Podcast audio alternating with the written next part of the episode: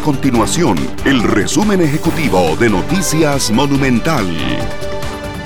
Hola, mi nombre es Fernanda Romero y estas son las informaciones más importantes del día en Noticias Monumental. El Partido Acción Ciudadana regresa este jueves a juicio. El Tribunal Penal de San José revisará el monto que la agrupación debe pagarle al Estado por estafar al Tribunal Supremo de Elecciones tras los comicios del 2010. En etapas previas, los jueces comprobaron que el partido ideó contratos falsos por servicios especiales para cobrarle al Estado por tareas que sus colaboradores realizaron de forma gratuita. La Fiscalía del Colegio de Médicos y Cirujanos de Costa Rica tiene en trámite 15 denuncias por falsificación de certificados para recibir la dosis contra el COVID-19.